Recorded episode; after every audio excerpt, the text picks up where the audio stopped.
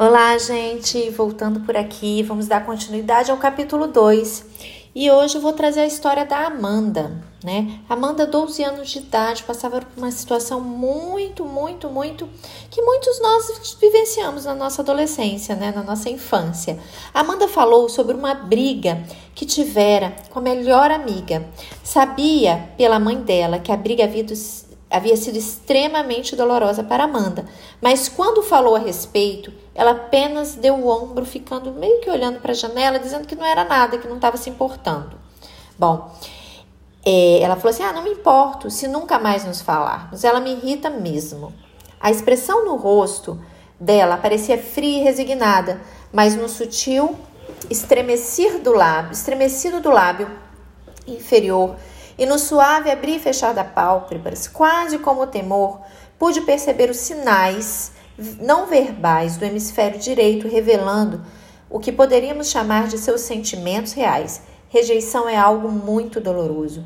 E neste momento, a forma de Amanda lidar com essa sensação de vulnerabilidade foi se retirar para a esquerda, que é o hemisfério árido, é mais previsível e controlável o deserto emocional, o lado esquerdo, o racional. Então ela correu para o racional, gente. Ela precisava de ajuda para compreender, embora fosse difícil pensar sobre esse conflito com a amiga. Precisava prestar atenção e mesmo respeitar o que estava acontecendo em seu hemisfério direito. É, uma certa vez que este está mais diretamente conectado com a sensação corporal, com os estímulos é, das partes mais baixas do cérebro que combinam para criar as nossas emoções. Bom, dessa forma, todas as imagens, sensações, memórias autobiográficas da direita, que são repletas de emoções. Quando ficamos chateados, pode parecer mais seguro nos retirarmos desse imprevisível consciente do lado direito e nos abrigarmos na terra mais previsível e controlada do hemisfério esquerdo. O segredo para ajudar Amanda foi entrar em sintonia com ela, sentir os sentimentos verdadeiros com cuidado. Não observei abruptamente que estava escondendo, até de si mesma, e quando aquela pessoa importante na vida dela o havia magoado. Em vez disso, permitir-me sentir o que ela estava sentindo. Então, tentei comunicar meu cérebro direito com o direito dela. Ao usar expressões faciais e posturas, deixei-a saber que realmente estava sintonizado com suas emoções. Essa sintonia ajudou a sentir-se sentida sabendo que não estava sozinha e que estava interessado no que estava acontecendo de fato com ela, né? Sentindo internamente e não apenas no que estava fazendo exatamente. Então, depois que estabelecemos essa conexão, as palavras passaram a vir naturalmente para ambos e chegamos ao fundo do que estava acontecendo dentro dela. Ao lhe pedir para contar a briga com a melhor amiga, e a fazê-la pausar a história em momentos diferentes para observar as mudanças sutis em seus sentimentos, conseguir reapresentar a Amanda suas verdadeiras emoções e ajudá-la a lidar com elas de maneira produtiva.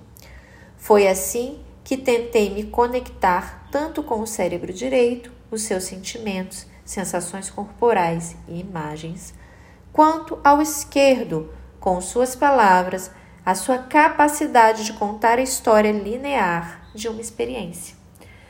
Quando vemos isso acontecer no cérebro, podemos compreender como conectar com o lado, com, o, com um lado e com o outro pode modificar completamente a interação. Não desejamos que nossos filhos sofram, mas queremos que façam mais do que simplesmente atravessar momentos difíceis. Queremos que enfrentem os problemas e que cresçam com eles.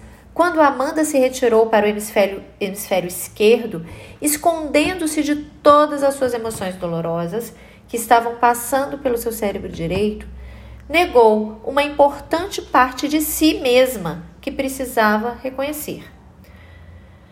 negação de nossas emoções é o único perigo que enfrentamos quando contamos demais com o nosso cérebro esquerdo. Podemos também nos tornar literalmente demais, o que não nos deixa um senso de perspectiva, esquecendo o significado que resulta de colocar as coisas no contexto, uma especialidade do cérebro esquerdo, direito. Então, gente, a gente não pode fugir né, de um lado para o outro, né, ou só no caos ou só na rigidez, porque somos integrais. Né? Aqui ele vai trazendo como foi a abordagem dele com a Amanda, é, a importância dela se sentir sentida, sem julgamentos do que aconteceu, sem certo e errado. O primeiro passo é conexão, e é isso que ele traz aqui muito forte: a conexão com o emocional. É onde conecta né? Para que ela se sinta vontade de contar novamente a história. E através de contar essa história, ela conseguiu acessar, né? Organizar e aí chamou o cérebro racional dela, deu nomes ao que ela estava sentindo, né?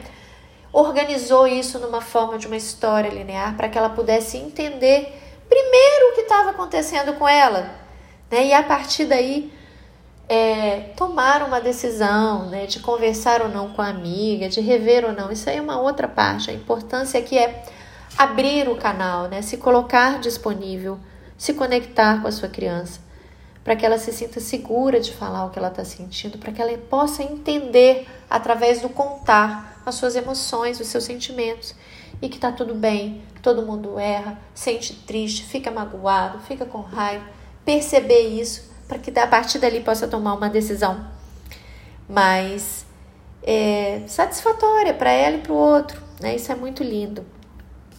E aqui está falando, ó, a negação de nossas emoções é o único perigo que enfrentamos quando contamos demais com o cérebro esquerdo. Ele falou isso é muito legal. Ser, ser literal e racional demais é, paralisa o cérebro direito e a gente precisa das duas partes.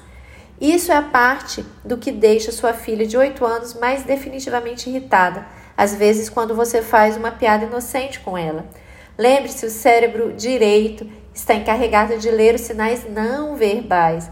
Assim, principalmente se ela estiver cansada ou mal-humorada, poderá enfocar apenas nas suas palavras e no ignorar o tom de voz divertido, as piscadas e, e acompanhar as brincadeiras, porque o cérebro já está cansado, né?